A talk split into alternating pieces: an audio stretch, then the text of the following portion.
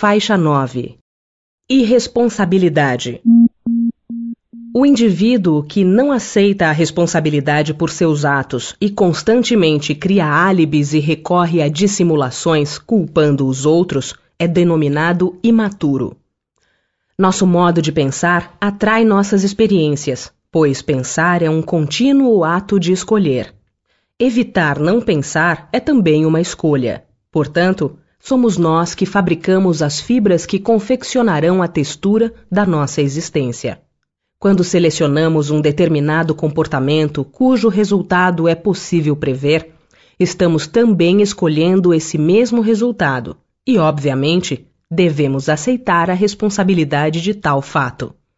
Somos responsáveis pela maneira como nos relacionamos com as pessoas, isto é, cônjuges, filhos, parentes, amigos e conhecidos, porque certamente ninguém nos obriga a agir desta ou daquela forma. Mas, se assim acontecer, é porque nós mesmos cedemos diante da exigência dos outros. Considerando que nossas atitudes são como grãos de areia, repetindo-as com certa regularidade, criaremos pequenos montes.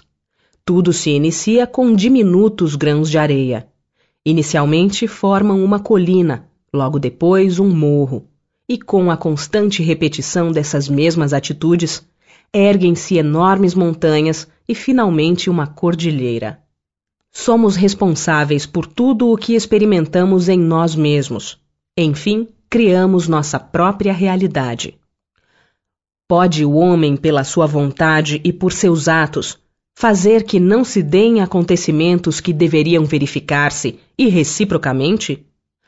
Pode-o, se essa aparente mudança na ordem dos fatos tiver cabimento na sequência da vida que ele escolheu. Nota de rodapé número 1 Leitura da nota de rodapé número 1. Questão 860. Pode o homem, pela sua vontade e por seus atos, fazer que não se deem acontecimentos que deveriam verificar-se e reciprocamente? Pode-o, se essa aparente mudança na ordem dos fatos tiver cabimento na sequência da vida que ele escolheu. Acresce que, para fazer o bem como lhe cumpre, pois que isso constitui o objetivo único da vida, facultado-lhe é impedir o mal, sobretudo aquele que possa concorrer para a produção de um mal maior. Assim sendo, os espíritos sábios afirmam que a mudança de nosso destino somente ocorre quando realmente assumimos a responsabilidade por nossa vida, usando de determinação e vontade. Essa transformação, entretanto, não é realizada de um momento para o outro. Ou mesmo, não se trata de um simples querer caprichoso. Em verdade, é o produto de uma sequência de escolhas ao longo de inumeráveis experiências e acontecimentos. O indivíduo que não aceita a responsabilidade por seus atos e constantemente cria álibis e recorre a dissimulações culpando os outros é denominado imaturo. O homem adulto se caracteriza pelo fato de que ele próprio delimita seu código de conduta moral. Já alcançou um certo grau de independência interior e faz seus julgamentos baseado em sua autonomia.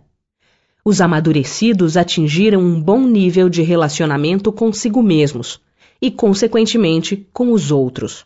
Por isso, resolvem facilmente tanto os conflitos internos como os externos.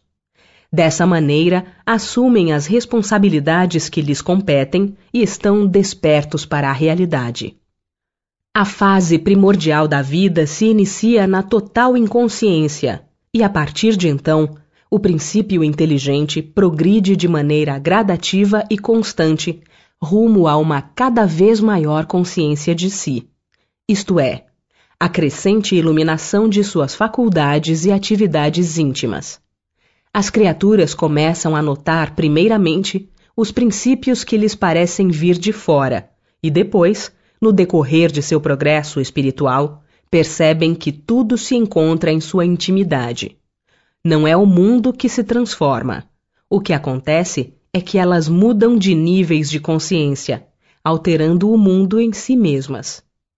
Em virtude disso, o emérito pensador e escritor espírita Leon Denis resumiu e estruturou de modo coerente e homogêneo que o psiquismo dorme no mineral, sonha no vegetal, sente no animal, pensa no hominal e, por fim, atinge vasta habilidade intuitiva na fase angelical, dando prosseguimento a seu processo evolutivo pelo universo infinito. A proposta do despertar das almas é antiquíssima e é encontrada em diversas passagens do Novo Testamento. O apóstolo Paulo, o incomparável divulgador da Boa Nova, escrevendo aos Efésios no capítulo 5, versículo 14, assim se reporta: Desperta, tu que dormes, e levanta-te dentre os mortos. Nota de rodapé número 2. Leitura da nota de rodapé número 2. Efésios, capítulo 5, versículo 14. Despertar, entretanto, é condição inadiável para que atinjamos as verdades transcendentes reavivando em nós a consciência para os objetivos essenciais da eternidade. Todos os esforços da criatura servem a um único objetivo: torná-la mais consciente, isto é, ampliar o seu próprio modo de ver as coisas.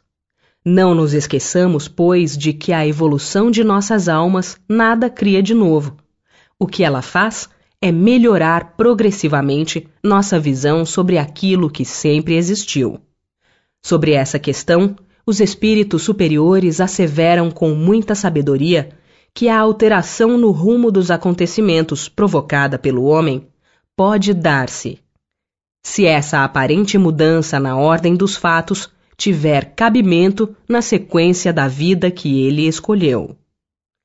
Portanto, não poderá haver maturidade vivencial sem que o indivíduo se conscientize plenamente de seu livre-arbítrio e de que tudo o que sofre, goza, percebe e experimenta nada mais é do que o reflexo de si mesmo.